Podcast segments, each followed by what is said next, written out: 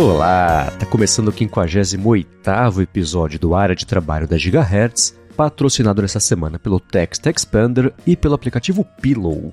Quem tá falando aqui é o Marcos Mendes e assim como toda semana, a Bia Kunze, Garota Sem Fio, também tá por aqui, tudo bom?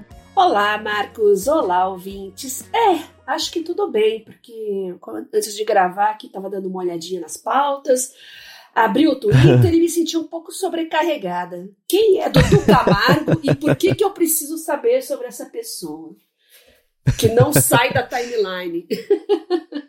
Olha, com isso eu não posso te ajudar com o contexto de quem é essa pessoa, que eu não faço ideia. Mas quando eu usava o Twitter, o que eu fiz foi trocar todos os meus ajustes de localização para o Japão. Porque aí apareciam todos os trending topics, sugestão, tudo em japonês, eu não entendia e passava, né? Aí ficava ótimo, porque eu não tinha que interromper meu dia para ficar bravo por receber uma recomendação de siga MC Moranguinho, sei lá, um trending topic de algum assunto cretino que eu também não tinha muito interesse, então pronto, virava só paisagem ali e eu seguia com o meu dia. Mas é interessante você falou isso. É, é, é interessante como com o VPN, claro, daí você coloca o país que você quiser, né? Mas como o Twitter muda com o VPN, né? Isso é realmente uma coisa que eu já tinha prestado atenção, mas isso a gente vai falar mais pra frente, né? Aham. eu fiquei curioso, inclusive, com esse assunto eu não sei de pra onde você estava indo. Mas vamos começar aqui com os follow-ups, então, para chegar no assunto do Twitter logo. É, a gente falou semana passada sobre o navegador Arc e o Marcelo Lopes disse que para ele a vantagem é atalhos e sites que ele mais usa, isso por meio de ícones, de uma forma mais fácil de acessar, e também aquela função de boost, né, que é a personalização do CSS que engloba ele, onde ele consegue deixar o Spotify, Twitter, etc., com uma outra cara. Ele também comentou que é, o fato dele aceitar as extensões do Chrome facilita uhum. muito, e verdade, né? Eu acabei não falando de extensões, é. tudo que funciona para o Chrome funciona para aqui também, né? Então ele já chega aí com um suporte bem amplo a esse tipo de coisa, né? Verdade, isso já é uma vantagem, faz ele sair na frente, porque você já tem uma biblioteca de extensões, e um dos motivos para muita gente não deixar o Chrome é justamente as extensões. Exato. Por outro lado, o Mariano Silva mandou o feedback que eu sei que muita gente pensou, até comentei rapidinho, né? Que tem coisas que outros navegadores já faziam etc. É só essa roupagem nova do Arc que está chamando atenção. E o Mariano Silva comentou que muito do que a gente comentou sobre, ou que o Arc tem aí de funções, já estava disponível no Vivaldi há bastante tempo, principalmente no que se refere à gestão de abas. Ele falou que, além disso, o Vivaldi é multiplataforma, tem até para Linux, né? Então você, é, Bia. Uhum, já experimentei. Aí, poderia usar, pode até falar sobre ele também, então.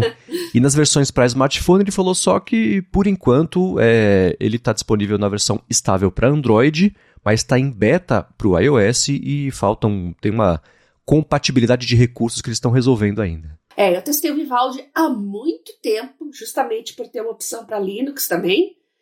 E você sabe que eu não me lembro por que, que eu parei de usar? Acabei voltando pro Firefox, é o padrão, né, que eu uso no Mint.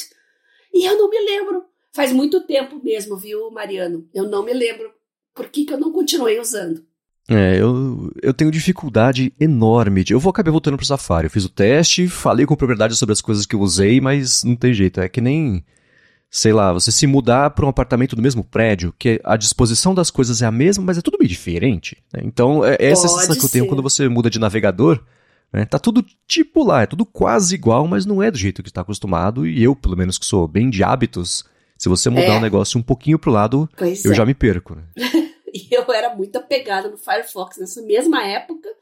E como falei, eu realmente não me recordo. Talvez ele não tivesse tão completo quanto hoje, já que o Mariano está sugerindo para a gente em 2023. E eu devo ter uhum. testado em 2017, 18, por aí. Essa época que eu comecei a usar o Linux, né? O Mint especificamente. Então, uhum. realmente, eu não me lembro, mas fica a sugestão do Mariano. Isso aí, eu vou deixar claro na descrição do episódio o link para quem quiser conhecer, ou testar, ou retestar, não sei, o Vivaldi. Agora, um feedback que chegou é, sobre aquele episódio 55 de audiolivros, etc. O Ângelo Marcondes falou que ele escuta audiolivros e consome da seguinte forma ouvindo um audiolivro nas plataformas Play Livros ou então YouBook, eu vou deixar na descrição uhum. Play Livros principalmente, que a gente não tinha citado ainda, pedindo para assistente da Amazon ou no um aplicativo ou então nas caixinhas para ler os livros no Kindle ou então usando a função leitura em voz alta do aplicativo Play Livros. Ele falou que cada um tem as suas vantagens, tem as suas desvantagens. Por exemplo, os audiolivros são sempre muito bons de ouvir, mas existem poucos títulos em português para se comprar. Já uhum. ouve books na assistente da Amazon, ou então. Eu não tô falando é para não ativar a assistente da Amazon de ninguém, tá? Ou então no aplicativo do Play Livros funciona muito bem e a parte ruim é que a leitura das palavras estrangeiras, a mesma voz, acaba ficando com pouca ou nenhuma entonação. No caso dele, ouvir é tão bom quanto ler, então ele recomenda muito livros, e-books, audiobooks e podcasts para todo mundo. E ele quer saber, Bia, quando que sai o audiolivro da arte de engolir sapo? Olha, a gente não tinha comentado no episódio, mas pessoas com problemas de acuidade visual, deficiências visuais também, né? Mas às vezes com a idade você já não consegue ler direito, acaba preferindo ouvir os audiolivros, é uma excelente sugestão também. E sabe que eu estava olhando meu Kindle aqui, o meu mais antiguinho, ele lia os livros, ele tinha um recurso de voz e tinha até um. E tem, né? Ele está aqui comigo ainda, um plug para fone de ouvido. E acho que os Kindles mais novos não tem mais isso, ou a impressão minha. Olha, será? Pois é. Nunca é. pensei a respeito. Então, já estou acionando os nossos ouvintes aqui, vocês que têm Kindles mais recentes, o meu já tem mais de 10 anos, né, o meu mais antigo, mas ele tem recurso sim para leitura de livros, inclusive para plugar fone de ouvido e eu me desfiz dos meus últimos fones com entrada P2 aqui porque porque eu realmente usava mais em tablet, smartphone, agora nenhum dos dois tem a entrada, então passei para frente para quem estava precisando. Nem vou conseguir uhum. testar mais o recurso.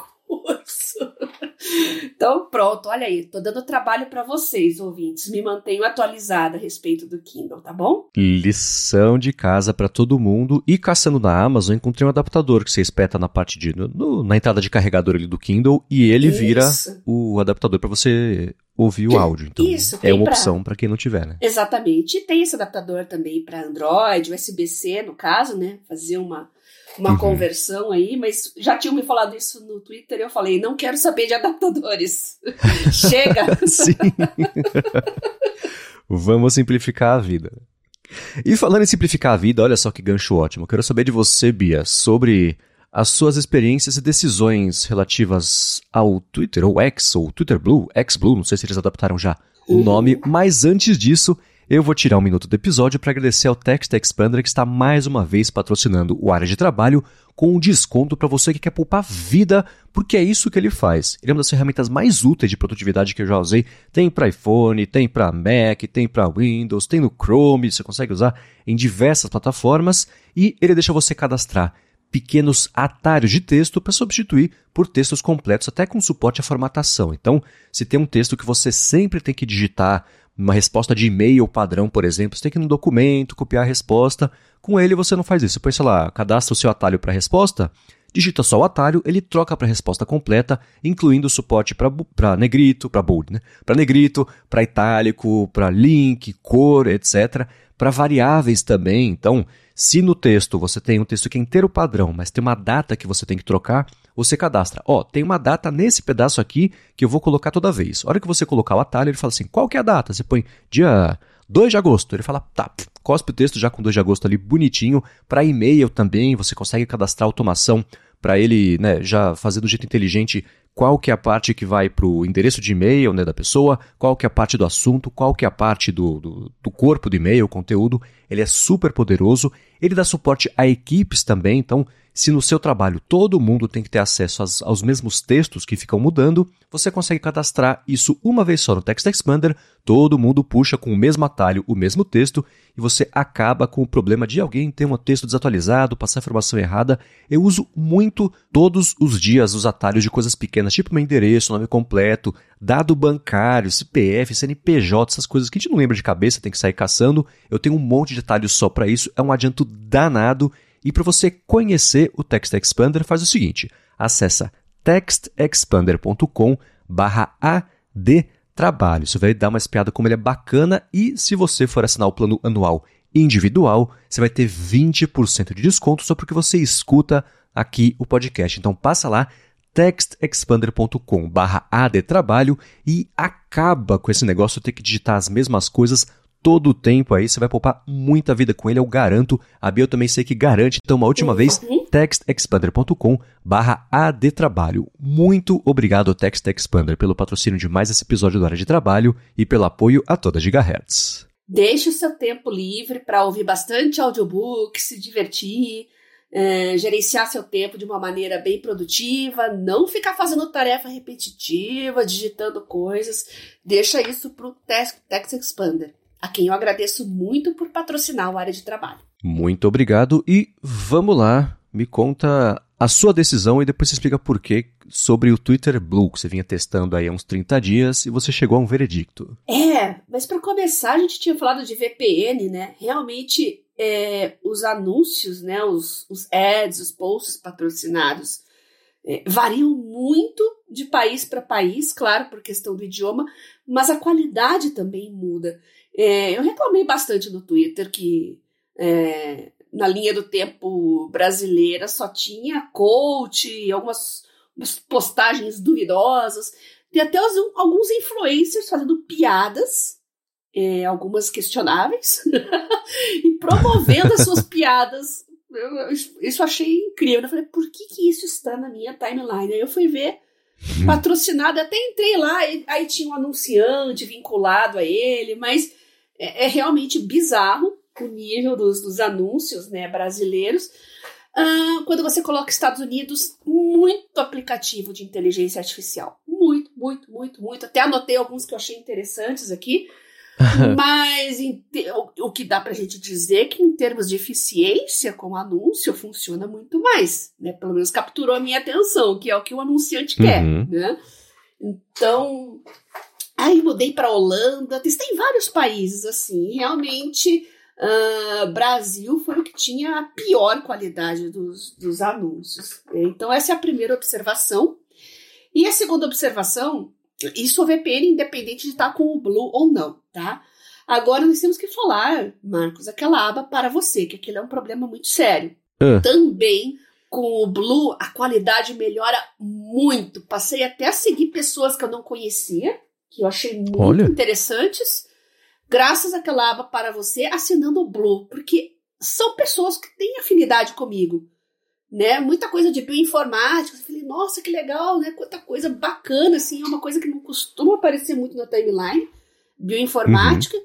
E o algoritmo começou a me sugerir pessoas da área de bioinformática, né? Eu estava fazendo um trabalho sobre isso há pouco tempo, então, claro, tinha muita bioinformática das minhas buscas aqui nos, nos meus dispositivos, então eh, foi usado de uma forma inteligente e pessoas da área foram sugeridas para eu seguir, o que eu gostei muito. Agora, realmente, se você não assina o Blue, além, além de você ficar atulhado de anúncios de qualidade duvidosa, as pessoas que aparecem na aba para você. Eu não vou falar que são duvidosas, eu vou falar que não tem muita afinidade comigo. Um eufemismo. É curioso isso, né? Porque é. eu fiquei pensando, será que se você mudasse a sua localização só para esses países, ele passaria a sugerir isso? Mas não, porque na minha aba For You nunca apareceu ninguém em japonês, né? Então, é, ele exato. leva em consideração o território onde ele entende que você, entende que você está. Curioso. Ah, e o idioma que você mais usa também, né? Uhum. Mas é, eu assinei os 30 dias, como vocês sabem, né? E assim que expirou, né? Eu falei, não, vou renovar, né? Vamos fazer uma comparação aqui e ver como é que vai ser a primeira semana engajamento despencou. tem o um lado bom e tem o um lado ruim, porque uma coisa que eu não vi há anos aqui no meu perfil, que eram postagens minhas viralizando, chegando a 50 mil curtidas, algumas perto de 100 mil curtidas, era coisa que não acontecia há muito tempo. E realmente, uhum. quando você assina, tem um impulsionamento, chega para mais pessoas. Então, isso não dá para negar.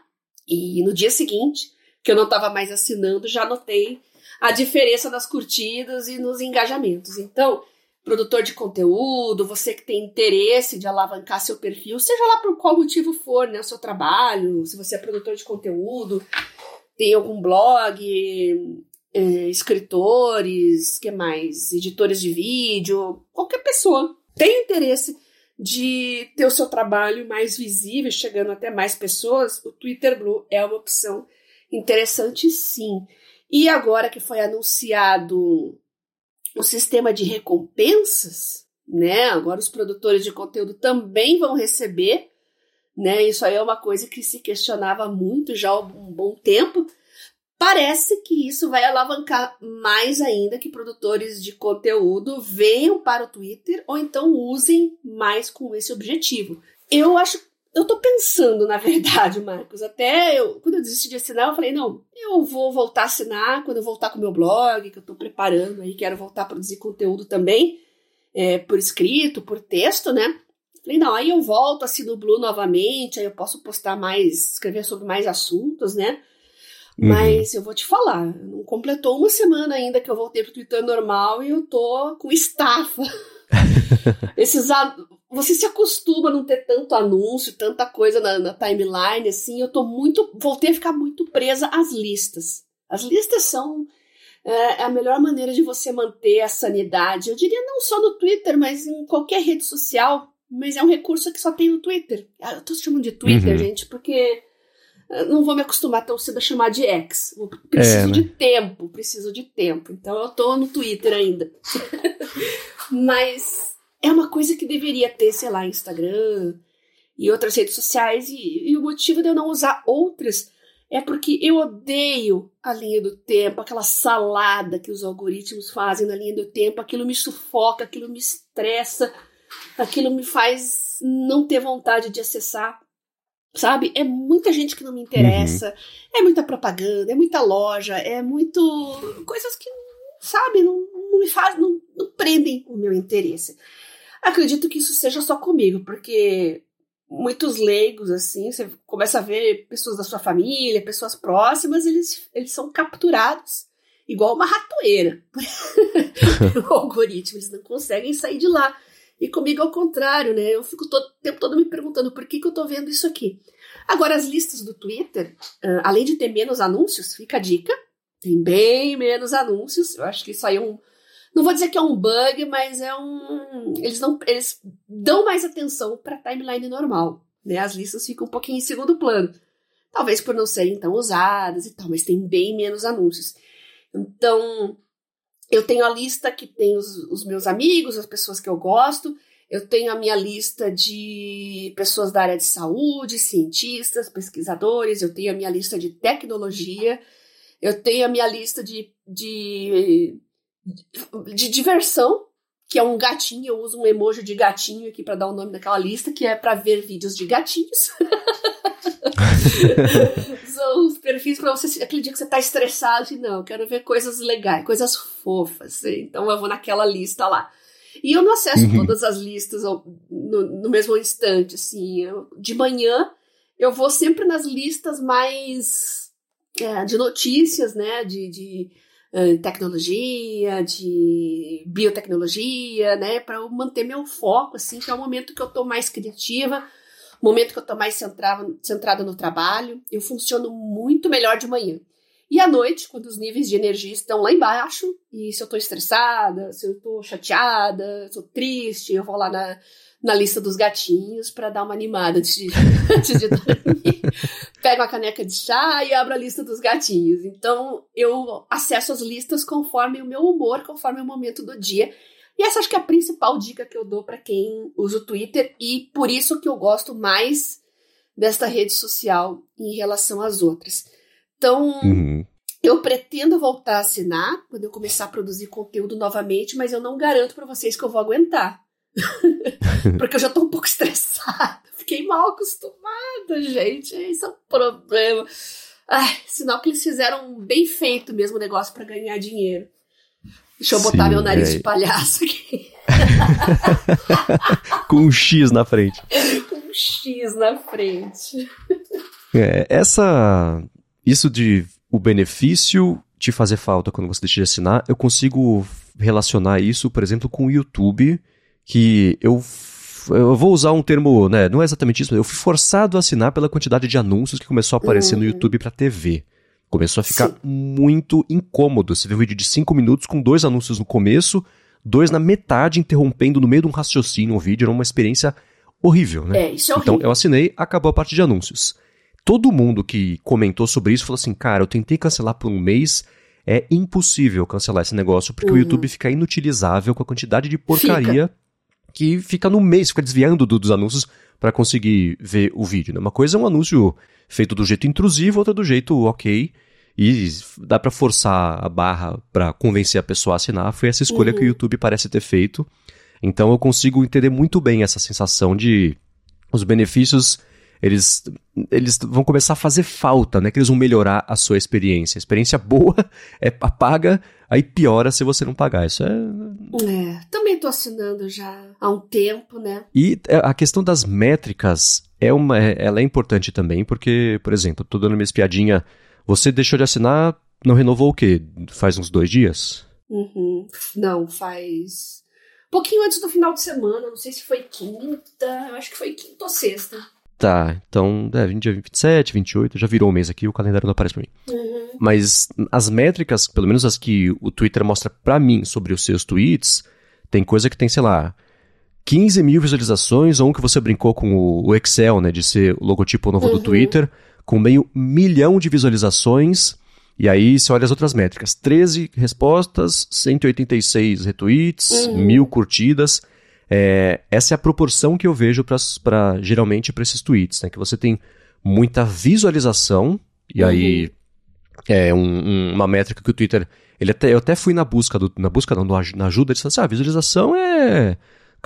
A gente exibe um tweet, carrega o tweet na timeline de alguém, isso é uma visualização. A pessoa não precisa interagir, scrollou, de qualquer forma ela viu, né? Nem que seja por um Uhum. frame ali durante o scroll. Ela viu e ela fala assim: o autor do tweet conta como visualização, é, retweets conta, também tem aqui a, a descrição sobre o que conta como visualização, mas essa é uma métrica que foi, apresent... foi colocada aí é, como uma das mudanças que aconteceram no Twitter depois que o Musk comprou a empresa, e essa parece estar sendo agora a métrica mais importante que eles estão entregando aí como um benefício, né? Uhum. E cola muito com os benefícios que o TikTok prometem, ou que eles transformaram em benefício, que é isso. Ah, esse vídeo teve 10 milhões de visualização, né? Só a pessoa abrindo uma garrafa de um jeito estranho, sei lá. Uhum. Então essa essa tá virando a métrica mais importante, mas ela não se traduz em engajamento, o que o que eu vejo para marcas e patrocínios, etc, geralmente é a métrica que eles valorizam mais. Então tem um pouquinho de diferença entre uma coisa e outra. Talvez por isso, por exemplo, você comentou, né, que teve essa pessoa que fez um tweet promovido pra Uhum. tentar in- inflar, no fim das contas. É, Eles falam que é injetar mídia, né? O eufemismo bonito, injetar mídia, pagar pra aparecer. É, E aí depois falar que teve engajamento e tentar se passar por orgânico. Verdade. Então, a- tendo isso como principal benefício, é bacana e fica difícil de voltar atrás mesmo. É. Porque você se acostu... esse vira o, entre aspas, novo normal da conta e você sente rápido e na prática que piora se Uhum. você não tiver. né? É, uma coisa que me atrapalhou o excesso de engajamento é que quando alguns posts viralizam, em termos de comentários, né, principalmente, é que ali eu vou no- no- no- nos meus replies, né, pra eu responder as pessoas e tal, e eu me perco. Muito ouvinte, inclusive, veio me dar bronca no Telegram, falou, pô, você não me respondeu no Twitter, eu tive que pedir desculpas e falar, olha, essa semana teve uns três tweets aí que viralizaram e até eu entrar de novo pra mandar silenciar, né, já tinha mais de mil comentários, e aí, aí eu decreto falência. Quando chega a mil comentários, eu não tenho condições. Então, isso é interessante, mas ao mesmo tempo, para uma pessoa que gosta de conversar com a sua audiência, que é o meu caso, isso me deixa um pouco estressada, para dizer bem a verdade, porque aí eu perco pautas para o podcast, ah, deixo de saber alguma coisa interessante sobre algum software, alguma coisa, algum aparelho que eu comentei. E é a ponto do, de, de, de virem no meu Telegram e falar: pô, Bia, não me respondeu. o Telegram, graças a Deus, tá tudo sob controle. E os que perguntaram, perguntaram isso no Twitter pra mim também. Eu continuo assinando e tô assídua no Telegram desde que eu assinei Uhum. o primeiro mês. Eu decidi continuar e sigo firme no Premium, que eu gosto bastante. Quanto que é o premium do Telegram? Não lembro. R$12,90. Ah, ok. Tem outras é- modalidades, eu- eu tô pagando R$12,90. E eu acho que o último post que viralizou no Twitter antes de eu migrar, né, foi justamente esse do Excel, que eu acho que foi no dia que venceu, né? Pelo menos que eu recebi a notificação lá para renovar. Então, esse post do Excel foi o ponto da virada. Ele pegou um pouco de engajamento, mas cortou na sequência, né? E. Ah, o post do carregador, que aliás chegou, né? Ah! Também finalmente. cortou, acho que foi, foi mais ou menos perto. pois é, mas abrindo um parênteses aqui, o carregador chegou, maravilhoso. Tem o modo super, além do modo rápido, tem o modo super rápido, né? Mas esse negócio de ter USB-C nas duas pontas, agora eu tô presa só ao cabo original, o carregador original e esse monte de cabo que eu tenho aqui.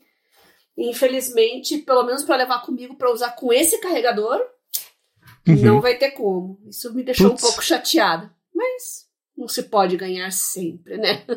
É. Dá para ficar preso no ecossistema mesmo só usando coisas padrão, né? Ai, pois é. Dá para ser proprietário mesmo com padrão. Pois é. Mas fechando então o parênteses e voltando para esse assunto do, do, Twitter, você comentou sobre o pagamento para criadores de conteúdo, né? O que eu tenho Sim. visto sobre isso, tanto das pessoas que trabalhavam com monetização no Twitter antes da mudança toda e pessoal de mercado também, primeiro, o que está acontecendo parece que são tem, tem levas de criadores de conteúdo que são selecionados por mês para receber uma grana lá, e são geralmente criadores que têm um destaque suficiente para depois postar, oh, recebi aqui 5 mil, 20 mil dólares, é. e usar isso como isca para convencer outras pessoas a ficarem postando também. Não é, uhum. pelo menos até agora, de tudo que eu procurei a respeito, me informar, um, um plano de redistribuição de dinheiro de anúncios para toda a base de pessoas que usam o Twitter uhum. é, meio que em levas. Existiu também uma questão que eu não quero discutir aqui, mas que eu vou citar, que é sobre o pessoal geralmente mais de direita, extrema-direita e etc., que foi selecionado em maior número do que as pessoas de, de, de esquerda, centro, enfim. Então tem uma outra questão aí, mas a gente pode deixar essa discussão para um outro assunto, mas aconteceu. Para outro momento, mas aconteceu. Uhum. Mas não é, nesse momento, parece, um plano abrangente de redistribuição de dinheiro de anúncios para todo mundo que cria conteúdo no Twitter. As notícias têm parecido, têm feito parecer que é isso, mas a escala disso é bem menor, porque isso na escala de um Twitter não funciona ainda. Né? Então, é um ponto para ficar ligado que é importante ainda, exatamente assim, uhum. essa conversa. É, tem um pré-requisito lá de se... seguidores não tanto, acho que é um número baixinho, mas de impressões, né, por mês, uhum. tem um uhum. pré-requisito lá. Eu olhei, né? Eu preencho os requisitos, tudo, mas ainda não está disponível no Brasil. Eu mudei uhum. a VPN e mesmo assim eu não consegui, porque ele pede o número de seguro social lá, então realmente não tem como monetizar. Uhum. Então, infelizmente, teremos que esperar, Marcos. É, não e pra é quem estiver ligado nisso, e, ou morar nos Estados Unidos e receber uns trocos que seja, ou uma coisa assim, ou conhecer alguém que não é um ultra influenciador que passar a receber também, conta pra gente que eu acho que isso é importante. Aí eu volto atrás, falo, não, tá, tá sendo mais abrangente do que parecia, isso. mas nesse momento parece que por mês ali vai uma lista de 15, 20 pessoas que vão receber um troco suficiente para aparecer muito e postar isso no próprio Twitter e, e criar valor mais pro Twitter do que para as pessoas. Enfim. É, exato. e como vocês podem imaginar, eu tô ansiosa por isso porque, bom, é no Twitter que eu tô, né? Eu posto bastante, claro. bastante. Então, vou adorar a hora que chegar por aqui. Muito bem. Agora você tocou num ponto aí sobre a quantidade de feedbacks que você recebeu e recebe, como isso, né, uhum. né, passado um certo número, um certo volume, começa mais a atrapalhar do que ajudar. e esse é justamente o tema central do episódio uhum. de hoje, que é sobre, é, sobre sobrecarga de informação. Foi o Pablo Cerdeira mandou é, lá no gigahertz.fm feedback alguns estudos que tratam a respeito desse assunto. E esse assunto que é tão interessante, tão importante, que ele foi. não virou um follow-up, não virou um feedback, ele virou, foi promovido a assunto principal aqui do episódio. E a introdução do Pablo foi a seguinte: ele falou que é muito bom o artigo que eu vou deixar na descrição, que se chama em inglês, né, Information Overload and Overview. Então é sobrecarga de informação, uma visão geral sobre esse assunto, e ele falou: recomendo. Ele diz que como o excesso de informações nos afeta e fala sobre algumas estratégias também adotadas, de um jeito consciente ou não, para a gente evitar isso. Ele comenta que gostou de um termo que eles usam que é infobesidade, que faz um bom paralelo com a crise de obesidade e, em razão de comidas de baixo valor nutricional, mais alto componente calórico, E a mesma coisa para informações online que a gente consome, né? Que às vezes é tipo, sei lá, um doce de gordura hidrogenada mesmo, assim, né? Zero relevância ou adição na vida, mas que dá aquele prazerzinho de estar tá consumindo. É sobre o MC, qualquer coisa que a gente comentou no começo do episódio, né? É, e ele também fala que o estudo tem algumas estratégias adotadas uhum. que são ignorar as mensagens e desligar, por exemplo, as notificações. Ah. Você deu uma espiadinha nesse estudo? Aham. Uhum. É, é, é bem interessante, a gente tem que adotar algumas estratégias mesmo. E eu fiquei feliz em constatar que boa parte eu já adoto, né, para ter um mínimo uhum. de controle. Esse termo infobesity é bem interessante, eu já posso até chamar desse tipo de informação de junk information, né? Assim como tem junk uhum. food. Então temos junk information, igual eu falei no começo do podcast que abriu o Twitter lá, era só do Dudu Camargo, né? Mas quem é Dudu Camargo? Por que, que eu preciso saber sobre essa pessoa? Né? Eu Por tenho que certeza que, que quando eu descobrir eu vou me arrepender. Eu tenho certeza. Mas não é só isso, Marcos. Esse é, é, um caso mais junk, junk, junk total mesmo. Eu acho que a armadilha uhum. maior são aquelas informações que você talvez ache útil e você começa a dedicar mais tempo do que gostaria e depois você percebe que negligenciou o que realmente era importante. Uhum. Então é um pouco ardiloso isso, e isso é muito de estratégia de algoritmo, né? Já comentei do TikTok, por exemplo, que é um algoritmo é, é bruxaria, né? Porque ele não exige nenhum tipo de interação para ele entregar o conteúdo que ele considera relevante. E todo mundo fala isso. Nossa, você não precisa curtir nada, não precisa reagir, não precisa responder, comentar, não precisa nada, nada, nada que automaticamente já vem outro que te prende, e depois outro, e depois outro, e você tá, tá preso, você tá na rodinha do hamster lá correndo, né? então, é, é, esse é o perigo, né? Porque é, é o conteúdo que às vezes viraliza, não é do seu interesse e até te irrita, tá?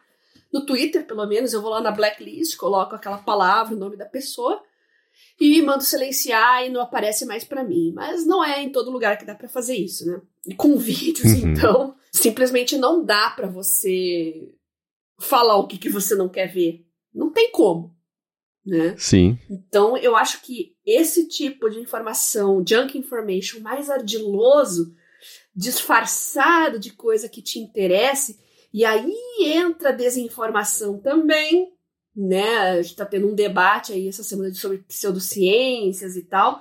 Então eu consumo muito conteúdo de medicina, de saúde e volta e meia no YouTube tem lá algum vídeo lá nas sugestões que é charlatanismo disfarçado de informação. Então é aí que mora o perigo, sabe? A gente tem que ficar muito esperto a consumir informação de qualidade. Eu sou totalmente contra censurar, proibir, é, tira forçado do ar. Eu acho que informação ruim se combate com contra-informação boa, né? Nesse sentido, as notas da comunidade lá do Twitter são interessantes. Se bem que o chefão lá é, botaram uma nota nele lá, ele mandou tirar. É. Então já não é 100% também, mas ainda é a melhor forma de combater desinformação. Então, Sim. é, desinformação disfarçada de informação, eu acho que esse é o grande desafio agora nessa, nessa era que estamos agora com as redes sociais. É, tem o, o Walt Mossberg, que é um jornalista Sim. clássico aí da história uhum. da tecnologia. Ele sempre soube explicar de um jeito muito acessível e muito, sempre muito presciente sobre as tecnologias que iam importar, que não iam, e fazer os reviews olhando sempre para frente. Ele sempre foi muito uhum. bom nisso. Se aposentou aí faz, sei lá, uhum. deve fazer uns. Passou de cinco anos já, e ele passou a se dedicar ao projeto de uma empresa que é sobre. É, em inglês é Information Literacy, que é tipo. Uhum. É, é, alfabetização literária. Não é alfabetização, mas ainda assim. É sobre ensinar desde a escola a, a aprender a diferenciar as, o que. entender o que é uma notícia que não é boa, boa que eu digo assim, uma, uma notícia falsa, ou desinformação, ou tendenciosa, versus você já instintivamente começar a, a identificar as que são boas fontes, uhum. ou que uhum. agregam, ou que acrescentam. Excelente. Está justamente nesse assunto de information overload, e o estudo trata disso. Né? Eles falam que, por exemplo, é, na verdade, desde que se começou a ter história escrita, né, é, a história humana passou a ser registrada, Logo em seguida apareceu um problema da falta de tempo para consumir tudo isso e o problema só foi piorando quando diferentes textos foram passar, passaram a ser feitos com diferentes objetivos, né? Alguns de confundir, outros de enganar. Então eles definem que a gente tinha a pré-história, que era antes da informação escrita, a história, quando literalmente né, passou a se escrever ali o que estava acontecendo, o que tinha acontecido, e eles classificam como a hiperhistória, o que é hoje, que é a sociedade é definida pela necessidade do consumo de informação pelas tecnologias disponíveis. Né? E aí que virou o problema, porque a quantidade de informação criada e disponibilizada é muito maior do que a que qualquer pessoa teria condição de consumir, especialmente com maus agentes aí embolando o meio de campo e querendo mais ver o circo pegar fogo do que contribuir. De fato, né? eles falam, por exemplo, sobre a quantidade de informação. Eles fizeram um levantamento. Uma edição do New York Times no começo do século XXI já trazia mais informação do que alguém na Inglaterra no século XVII teria é, é, contato a vida inteira. Né? Isso a gente está falando de um jornal impresso, né? que é bem diferente hoje em dia de você consumir em rede social, isso tudo. Então eles têm diversos outros é, dados que argumentam basicamente esse mesmo ponto. E um que eu achei muito importante que eles falaram é o seguinte: no segmento de saúde, a probabilidade tem tanta informação, tanto estudo saindo que, claro, é impossível você alcançar se, se você pegar uma micro especialização. Então, certo. algum procedimento médico muito específico que você eh, vai se especializar, você quer ler os estudos a respeito disso. Já é impossível. Se você pegar tudo que é publicado num ano, você leva três para ler, nesse intervalo de três já saiu mais estudos que você levaria a vida inteira para conseguir alcançar.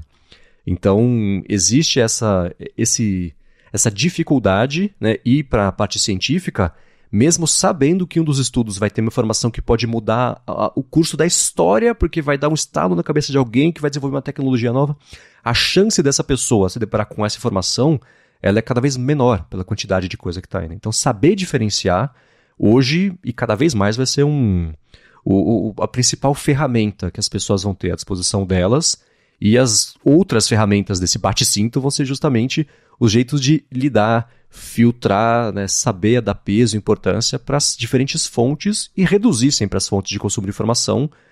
Acho que a experiência vai mostrando para a gente né, o que, que, vale a pena seguir, o que, que não vale. Uhum. Isso eu digo sobre fonte de notícia, é, receber newsletter, rede social mesmo. Né? Então, isso tudo a gente vai aprendendo a lidar. Né? Newsletter é uma boa nesse sentido, né? Já falei, eu vou reforçar aqui. É, eu pretendo trabalhar com newsletter, é, inclusive, porque é uma maneira de você controlar o que consome. Né? Eu acho que a, maneira, a melhor maneira depois do RSS são as newsletters, né? Porque é uma pessoa da sua confiança que já está fazendo uma curadoria para você. Então já é uma curadoria da curadoria, né? Ainda que você receba vários tópicos e não clique em todos ou não se interesse em todos, é de uma certa maneira é um assunto que te interessa, que te acrescenta. Talvez não naquele momento, mas o que eu percebo em newsletter é que sempre tem alguma coisa ali que, putz, isso eu queria muito ler. Né? Pode ter 10 uhum. itens ali, vai ter um, pelo menos, que me interessa muito e que eu abro para me aprofundar. Isso já é epic win, pelo menos do meu ponto de vista, né? Se considerar que você está numa rede social e rodando a rodinha do hamster lá, que é a sua timeline, e roda, e roda, e roda, o que, que você consegue pescar? Realmente que vai mudar. Uh, você que estuda, que é um profissional de uma determinada área, como você falou da Larissa, que quer se aprofundar mais é, naquela técnica, né? Quais são as chances de você ver isso na sua timeline, por exemplo? Ou então eu gosto de gato de uma determinada raça. Vamos, vamos né, entrar no, no, lado mais lúdico. Uh, um anime que você gosta. Qual é a chance de aparecer aquilo na sua timeline? É um em quantos? Né? É da gente uhum. pensar. Você vai perder muito tempo para pescar um ou outro post que realmente seriam interessantes para você. É, e a, a chave está em descobrir quais são essas fontes e separar as que não são, né? Exato. Tem... Isso é uma arte hoje em dia, né? Exato. Só com, eu vou falar assim, só com, não é com a experiência, mas com atenção, é uma meta-atenção, né? Você está prestando atenção no valor que as fontes de informação que você escolheu seguir uhum e qual que é esse valor que está sendo entregue, né? Esse estudo e também um outro que o Pablo mandou para a gente, é, que falam mais sobre é, a quantidade de informação gerada versus consumida versus qualidade, eles falam sobre como existe um, um equilíbrio que você tem que encontrar entre as informações, é, entre a redundância das informações que você recebe e da novidade das informações que você recebe. Quão único é versus quantas vezes aparece. Porque quanto mais informação redundante você aparecer, maior, claro, é a sensação de que você está com uma sobrecarga de informações. Por uhum. outro lado, se você tiver pouca redundância nisso, isso pode te atrapalhar em ter informações disponíveis. Então, quanto mais. É, é um gráfico de, de, de curva. É, de, em formato de sino, sabe? Chamam de bell curve, né? Que eu não sei se é por causa disso, mas enfim. É, todo mundo sabe do que eu tô falando, né? Um gráfico que ele vai subindo, subindo, subindo, chega num topo e depois ele desce na mesma é, é, frequência, na mesma intensidade com a qual ele subiu, conforme a, o volume de informações vai aumentando. Porque ajuda, ajuda, ajuda, ajuda, chega no pico e começa a atrapalhar, atrapalhar, atrapalhar. E a chave para todo mundo é encontrar ou aprender cada vez mais instintivamente a encontrar esse equilíbrio, né? Para identificar quando que o volume de informações está começando a atrapalhar, uhum. quando todas elas são feitas para a gente achar que ela está trazendo benefício para a gente. Né? É equilíbrio uhum. difícil mesmo.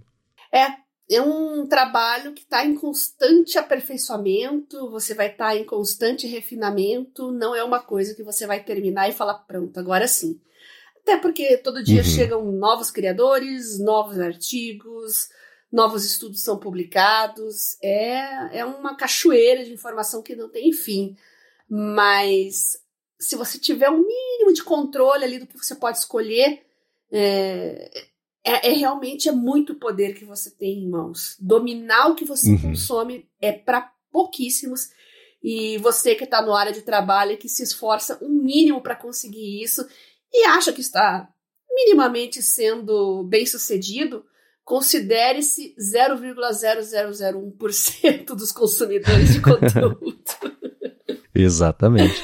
E o artigo até propõe algumas soluções também, né? Eles falam, por exemplo, uhum. uh, três técnicas. A primeira é evitar e se retirar da, da, da situação de receber muito conteúdo. Então, uhum. é você tomar uma decisão ativa de, minimiz, de minimizar a quantidade de fontes de informação que você vai passar a receber.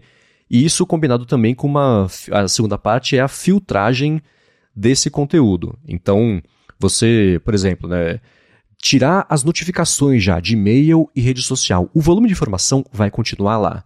Mas só de você não ser interrompido ou interrompida com isso o tempo inteiro, já vai diminuir essa sensação de que você tem que lidar com muito mais coisas do que você de fato tem que lidar a todo momento do dia. Isso é uma coisa que a gente tinha comentado aqui sobre notificações especificamente, é reduzir a quantidade de cutucos que você recebe por dia em uhum. plataformas sobre as quais você não tem o um controle. Você não consegue controlar aquele amigo seu que manda 18 mensagens. Oi, tudo bem? Então, sabe o que, é? Manda um link. É... Manda, ao invés de mandar tudo numa mensagem só, né? Isso uhum. vai tu pipocar o telefone 30 vezes no espaço de dois minutos, né? De vontade de jogar o telefone pela janela.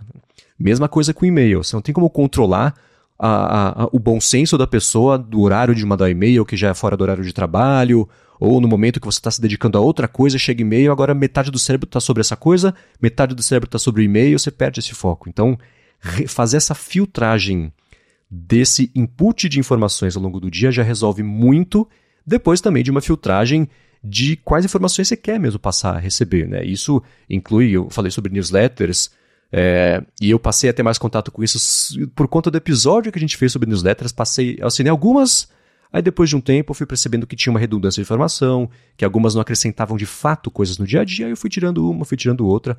Hoje eu assino uma fração das que eu assinei quando fiz o primeiro experimento.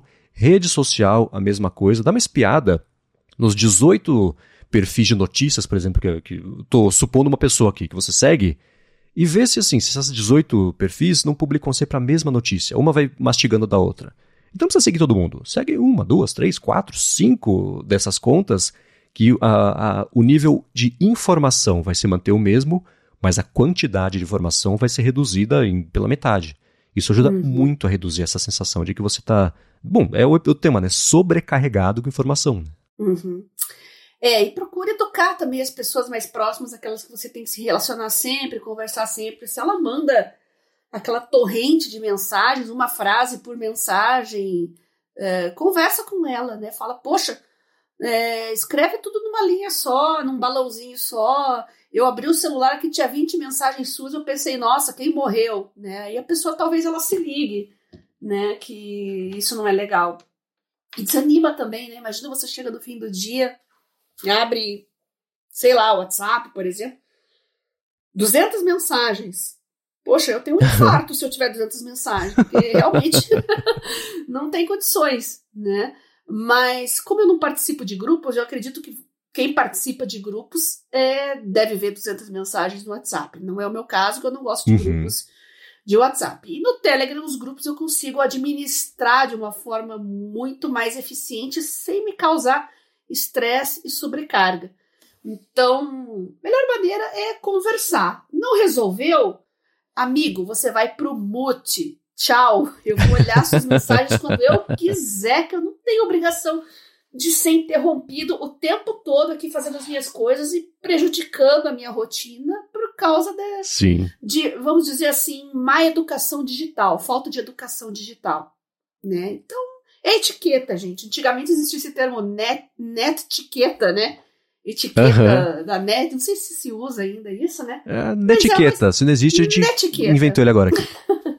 é, sabe, assim como você tem modos no trato com as pessoas no dia a dia, você precisa ter modos também no meio virtual, no meio digital. Então, eduque os seus familiares, principalmente seus familiares, né? Converse com eles, porque é, é a categoria de pessoas que você não quer ter muito conflito, né? Então, conversar é sempre uhum. a melhor maneira e não gerar mais estresse. Boa, eu, fiquei, eu fiz um paralelo entre a pessoa que fala cutucando o seu ombro enquanto tá falando com você e a pessoa que é. manda diversas mensagens pra falar assim, oh, então, fica cutucando, então, sabe o que, é? Preciso falar um negócio. Fala!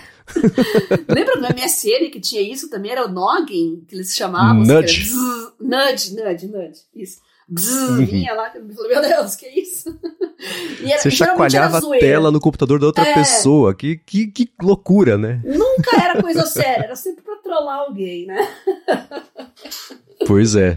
Então, ó, eu vou deixar aqui na descrição do episódio o link para esse estudo principal e um estudo relacionado que é com esse foco na, na sobrecarga de informação para todo mundo dar mais piada. São estudos em inglês, mas nada que um tradutor não resolva, que ele traz informações e principalmente esse estudo principal que a gente comentou, ele lista diversos outros estudos desde os anos 40, 50, 60 a respeito disso. Então dá para ver, o problema sempre esteve lá. Conforme foram criando formas da gente ir resolvendo, foram se multiplicando fontes do problema também, então é uma briga eterna. Né? Desde que começou a ter livros, começou a ter sobrecarga de informação. Então não é uma coisa nova, o estudo vai falando sobre isso, vai dando caminhos para outros estudos. É um assunto que, ironicamente, não tem fim né, para você lidar com isso, então vai ter muita coisa para a galera poder ver na descrição aqui do episódio se assim escolher. E eu vou pensar agora uma, uma pergunta, a resposta vai ser nossa, mas uma pergunta mandada pelo Rony Peterson, ele mandou lá no gigahertz.fm feedback. Mas antes de responder a dúvida dele, eu vou trazer aqui o segundo patrocinador do episódio de hoje, que é o aplicativo Ulisses, que para mim é mais eu uso todo dia, o tempo inteiro. estou lendo agora este roteiro nele, ele foi composto nele, tudo que eu escrevo na vida vem do Ulisses.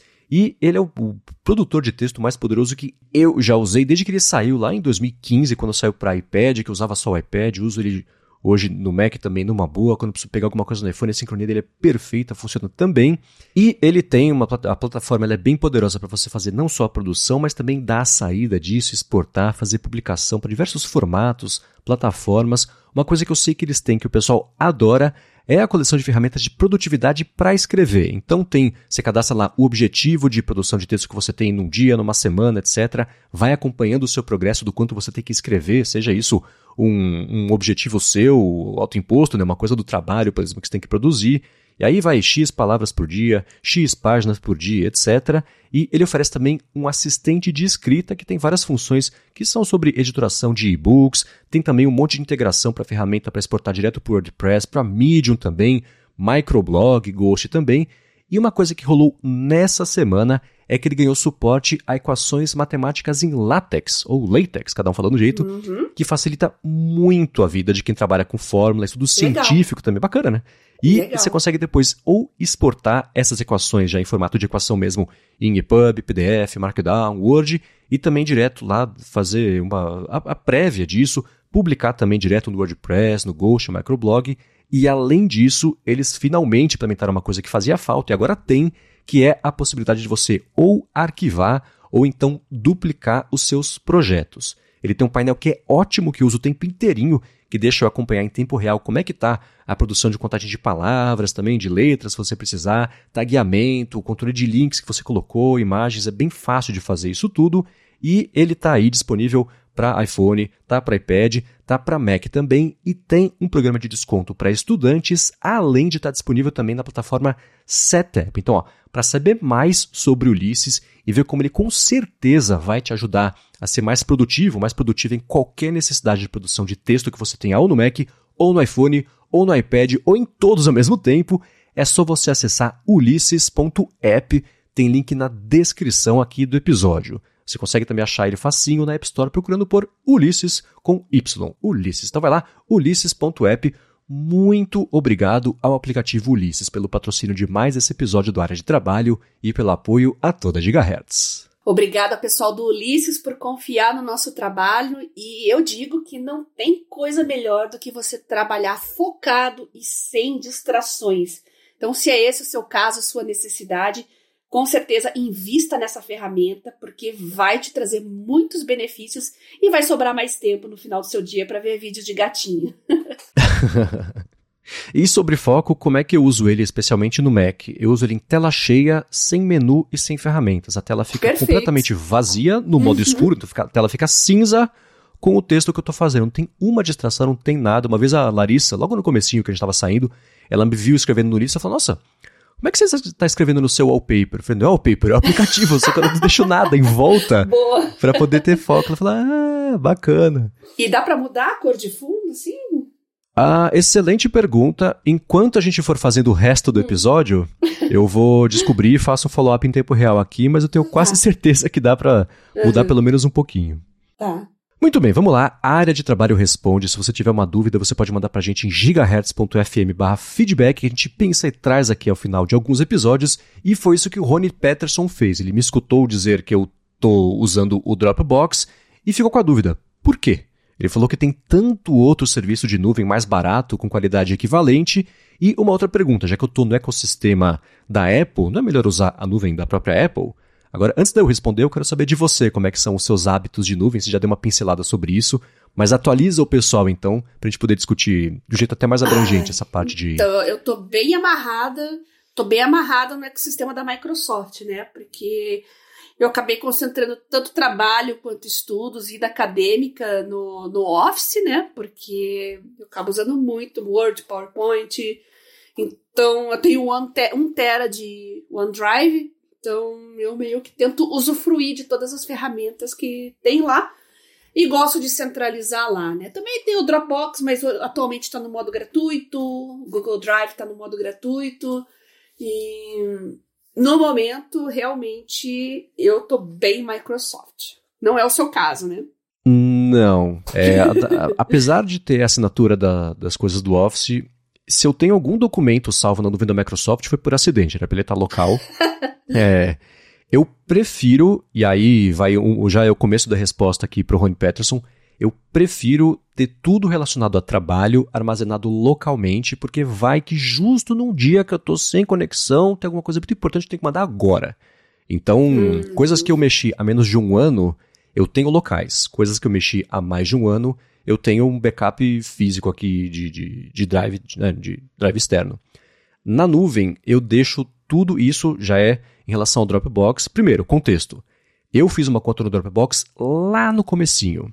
E aí, eles tinham um programa bem generoso de recompensar indicações. Então, eles davam, acho que, não sei quanto que era de espaço a cada pessoa que criasse uma conta com a minha recomendação e não tinha limite, ou o limite era 20 GB. Então, tenho o meu plano gratuito é de 20 GB no Dropbox.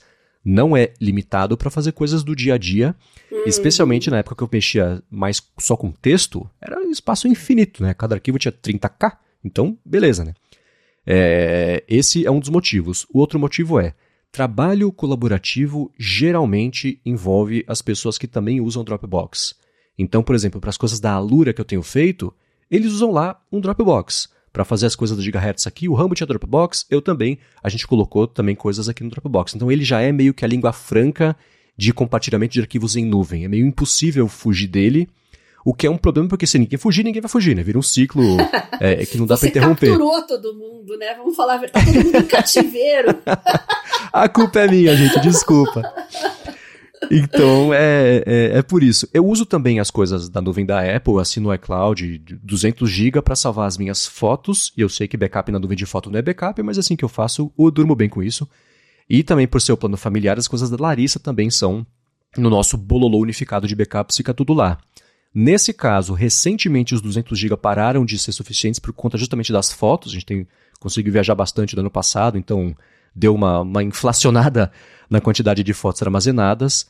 Mas eu, é essa divisão que eu faço. Né? O Dropbox, eu tô chegando no limite de 20 GB e não importa o quanto eu alivie do que já estava lá e vá tirando, é, esse limite está sendo batido cada vez mais frequentemente, então é provável que eu faça a assinatura do Dropbox, que é cara, né? Mesmo o plano mais barato, que é de 2 tera, eu acho que é 8, 10, 12 dólares por mês, uhum. não lembro. É um, é um plano que eu fiquei surpreso que é só em dólar e, em segundo lugar, como ele é caro sem adaptações para o mercado, como é, é, o assunto do, do, do, Evernote, né? A gente volta a falar sobre isso. Mas é, é essa forma que eu lido com isso de arquivos na nuvem. Tudo que eu estou trabalhando atualmente tem que, para mim, tem que estar tá acessível na nuvem, apesar de eu guardar, de eu guardar localmente, é aquela pasta do Dropbox que é sincronizada com o que está, entre aspas, fisicamente no computador e acessível da nuvem também. Se eu estiver fora, estiver sem computador, preciso acessar alguma coisa, eu consigo fazer isso, até editar uma coisa rápida ali, dependendo do suporte que o Dropbox oferecer. E aí, coisas há mais de um ano, eu tiro de lá e deixo armazenado só no backup físico aqui em casa, o que também não é exatamente o melhor jeito do mundo, que você tem dois, tem um, tem um, não tem nenhum, mas também durmo bem com isso. Então essa é a minha estratégia, por, por, causa disso, eu uso o Dropbox que não tenho muita escolha e uso o iCloud para as coisas que são Hum, ou mais minhas mesmo, que já são mais nativas ali, de backup, de dispositivo da Apple, as coisas que são mais que fazem parte, como ele próprio falou, de ecossistema mesmo aqui, de usar o iOS e o macOS. Muito bem, excelente. E para quem tem esse problema aí também de ter arquivos locais e nuvem, nem sempre ter conexão à disposição e usa dispositivos móveis, eu vou repetir aqui uma dica que eu já dei, né, e que eu uso, que é o Folder Sync. Então, às vezes eu estou num auditório que não pega Wi-Fi, que o 4G não chega e eu preciso achar um, uma aula mais antiga, um PDF que está lá nos meus arquivos e eu não tenho acesso à nuvem. Então, eu tenho cada disciplina minha é uma pasta, na verdade é uma subpasta de duas pastas principais, as disciplinas já concluídas e as disciplinas em andamento. Então essas duas pastas elas ficam sincronizadas no folder sync, então se eu precisar achar alguma coisa para consultar e eu não tenho conexão, eu consigo, porque tá tudo sempre sincronizadinho, tá bom? Como meu tablet é meu caderno, né? Eu não uso outra coisa, não levo outra coisa para as aulas, então eu realmente preciso desse recurso e é uma mão na roda. Mesmo no modo gratuito do Folder Sync, você já consegue sincronizar algumas coisas se você não quiser isso para tudo. Agora, se você quiser para várias coisas, aí tem a modalidade paga. Mas para uma outra coisa, quebra um galhão já, viu? Boa. E ó, para finalizar o episódio, o follow-up em tempo real, você consegue trocar para a cor que você quiser o fundo do Ulisses. e não só o fundo, mas o texto, título, link, etc. Ele, ele tem a Eu nunca fosse muito em temas, mas tem temas que você customiza, que você baixa, que você instala, que você duplica e mexe como você quiser. Pode deixar lindo ou horroroso, a pessoa escolhe. Então dá pra trocar ah, a cor aí eu acho lindo, do fundo numa boa. Eu acho lindo quando você tá escrevendo, digitando, e aquele fundo mais sépia, assim, eu acho Uhum. É, relaxante para os olhos e eu acho bonito, assim, também esteticamente falando. Sim. No Ulisses chama Simple esse tema, tô vendo ele aqui agora. Hum, legal. Muito bem. Para encontrar os links do que a gente comentou ao longo do episódio, vai em gigahertz.fm barra adtrabalho barra 58 ou dá mais piada das notas aqui do episódio. Muito obrigado ao Ulisses pelo patrocínio desse episódio, obrigado ao Text Expander também. Vão lá, passem na descrição, conheçam o serviço, a gente confia e usa e recomenda. Obrigado a vocês que deixam reviews, avaliações, que recomendam também o podcast pra galera. E obrigado a você, Bia, por nos ajudar a entender a como lidar com a nossa sobrecarga de informações no dia a dia e os backups também, sejam eles na nuvem ou não. Eu que agradeço você, Marcos, pela oportunidade de participar desse projeto maravilhoso, os nossos ouvintes que nos permitem que a gente sobrecarregue eles de dicas e informações sobre produtividade e, claro, os nossos patrocinadores que viabilizam isso. Vocês podem mandar suas dicas também, vocês podem pautar a gente aí para os próximos episódios. Mandem suas sugestões, seus comentários, seus prints para o meu Telegram pessoal, que é BiaCunze, lá eu respondo todo mundo sempre. E o meu Twitter, que agora está mais sob controle, arroba garota sem fio. Consigo agora responder vocês. Podem mandar suas dicas também por lá. Tem as redes do Marcos, é as redes da Gigahertz. Vocês têm vários canais por onde podem entrar em contato com a gente. É isso aí, para falar comigo, se você quiser um desses canais, é o Threads, ou o Instagram, ou o Mastodon como MVC Mendes. Eu apresento aqui na Gigahertz, sua fonte toda segunda-feira com Felipe Espósito, notícias da Apple, e também toda sexta-feira estou no área de transferência, e apresento também o Hipsters Fora de Controle para Lura, sai toda sexta-feira, além de escrever lá pro Mac Magazine todo sábado. Beleza? Muito obrigado mais uma vez pela audiência de vocês, e a gente volta na semana que vem. Beijoca sem fio a todos, e até semana que vem.